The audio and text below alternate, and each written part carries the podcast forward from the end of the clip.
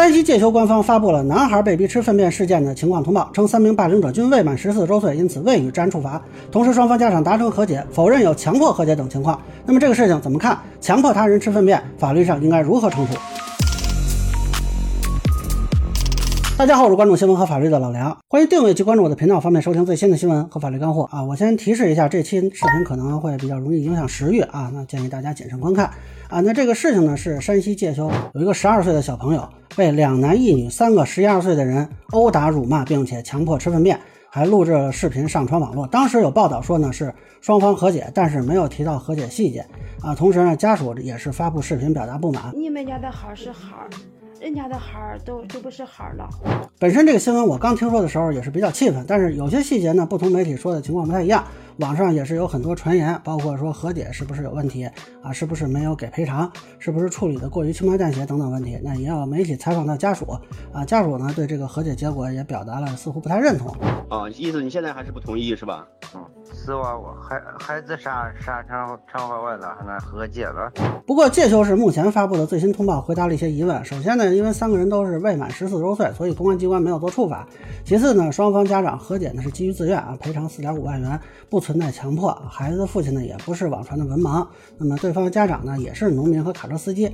呃，这个和解呢也是由检察机关提前介入的。那么现在家属也是在账号发布了视频，说明接受了和解。这两天对方带着孩子已经嗯都是跟我们道歉了，态度也挺好，学校也给了处分了。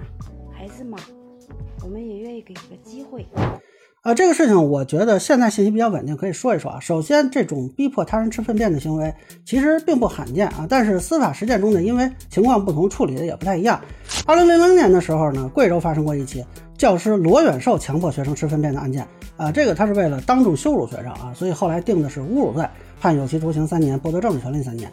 二零零七年，重庆发生四个中学生强迫同学吃粪便的案件。那这几个人的欺凌手段还不光是这个，我不便描述。反正检察官说呢，这个案子令人发指，灭绝人性。受害的孩子查出精神障碍，而且这几个人都已经满了十六周岁。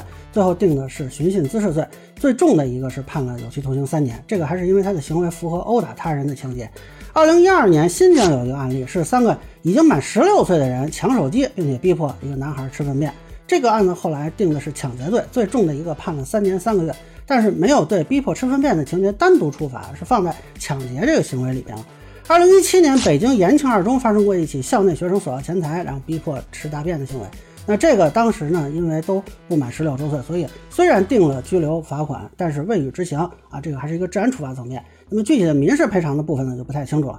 二零一八年云南有个案例啊，这个是成年人陆某，因为看到小学生在他家林地里大便，就强迫小学生自己吃了。这个事情一开始是行政拘留九天，后来是转成了刑事案件侦办，但是这个案子没有查到判决，不清楚后续是如何处理的。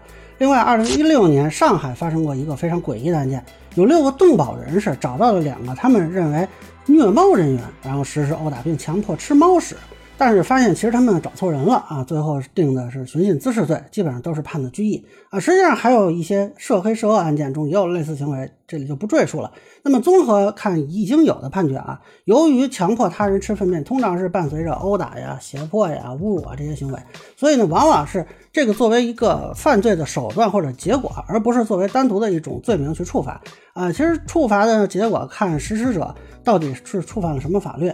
那么目前看，有可能是治安违法事项，也有可能是寻衅滋事啊，有可能是侮辱啊，或者是故意伤害等刑事罪名吧。那目前我找到的案例中的处罚其实都不是特别的重。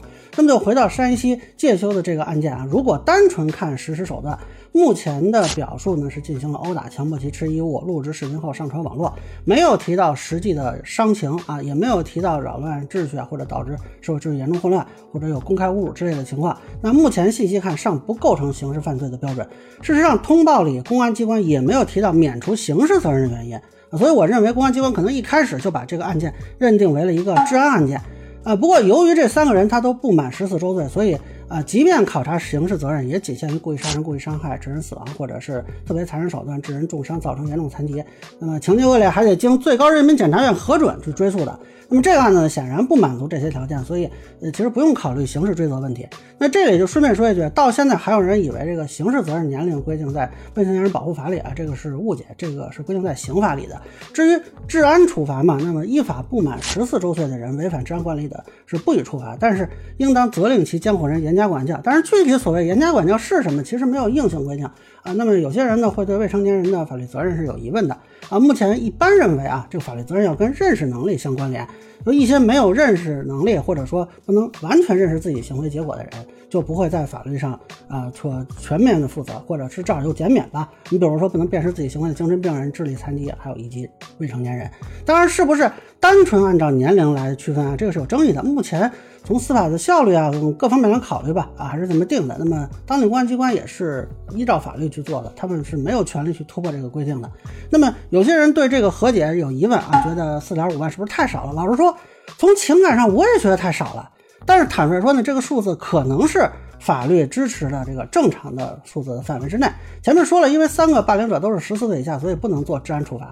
那如果双方不愿意达成和解，那警方也可以出一个相应文书，然后啊，男孩的家属向人民法院提起民事诉讼，要求赔偿道歉。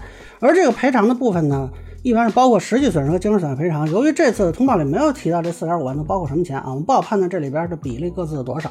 只能说是通常实际损失的包括医药费、误工费、交通费、营养费啊。那么精神损害赔偿呢？依照最高法的司法解释，是要依侵权人的过错程度、侵权行为的目的啊、方式啊、场合等具体情节，也要参考侵权人承担责任的经济能力、受理诉讼法院所在地的平均生活水平。所以考虑到这个案子的情况，再加上由于强迫吃粪便并没有伤情留下，因此我认认为可能精神抚慰金啊，也就是几万块钱上下的事儿。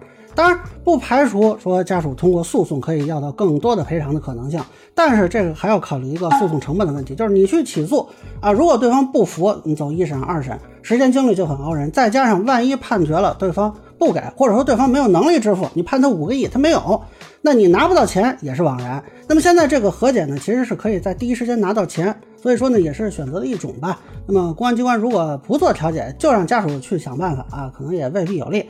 但是我想补充一点的是呢，虽然说这个和解本身可能是符合法律的，但是是否达到了真正的和解的效果，我是有疑问的。因为很显然，在签署了和解协议之后，家属这边不论是从社交媒体的视频，还是呃从对媒体的采访上啊。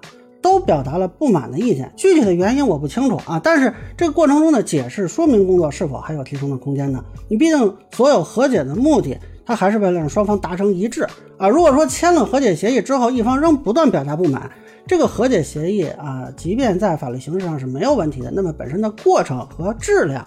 或许有值得反思和复盘的部分。那么我看有人讨论啊，是不是有其他的处罚措施啊？这里需要说明一下，对未成年人的违法犯罪，目前主流观点认为，并不是单纯惩戒能解决的。呃，事实上，所有的违法犯罪啊，都没有哪一种因为惩戒严厉，所以就消失了啊。那还是要综合教育和惩戒措施来综合考量。不过，似乎网友们都不考虑教育问题啊，主要还是对惩戒比较期待。你比如说，有很多网友提出呢，让这三个小孩也吃粪便啊。有的人呢是单纯口嗨，有的人则是非常认真的跟我掰扯啊。我说，如果他们不吃，你打算怎么办呢？这网友说了，他们为什么不吃？想干什么就干什么。那这个嗯是不可能的啊。首先呢，这就不人道啊。他是畜生，我们不能跟着当畜生，而且法律上也没有这种规定啊，也没有法落实啊。你怎么能派出所出仨民警给那仨小孩摁厕所去？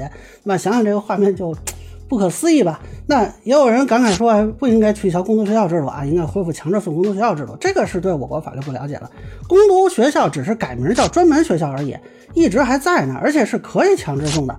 只不过是依法呢，需要啊造成什么严重后果呀，或者多次危害社会啊。单就这个案子呢，我不太清楚这三个小孩是否符合标准。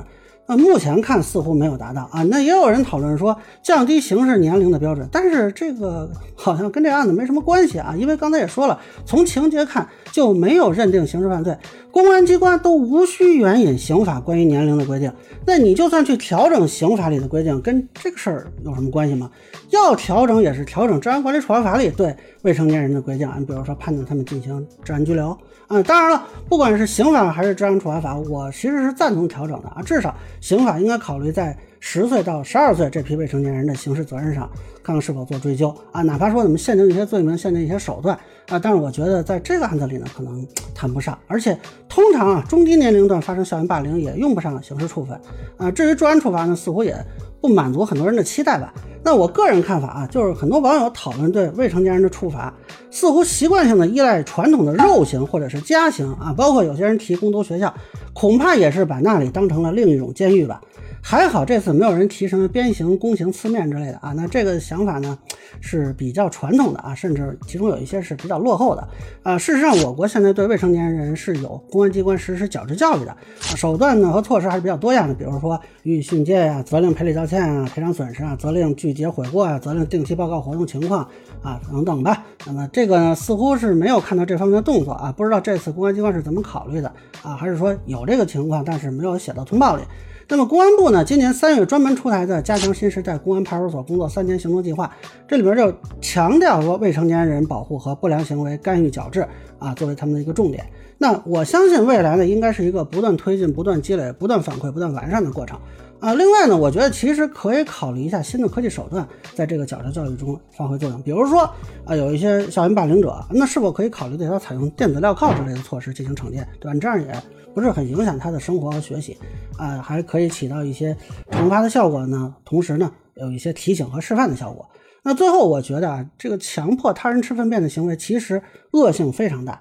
前面也说了，通常不就这个行为做单独的处罚，对吧？那还要看就是他是侮辱了还是殴打了。那我觉得呢，是不是考虑把一些常见的侮辱行为，包括这种行为啊，做明确的规定？比如司法解释能否对此类行为做一个明确？那这类行为可能会。更好处理，也可能是进一步减少相关案件的社会争议吧。那这个现在呢，是我一些不太成熟的观点啊，供大家批判。以上呢，就是我对谢修强迫吃粪便案的一个分享，个人浅见咱们说。欢迎不同意见小伙伴评论区在美国留言，如果你觉得说的还有点意思，您可以收藏播客老梁不郁闷，方便收听最新的节目。谢谢大家。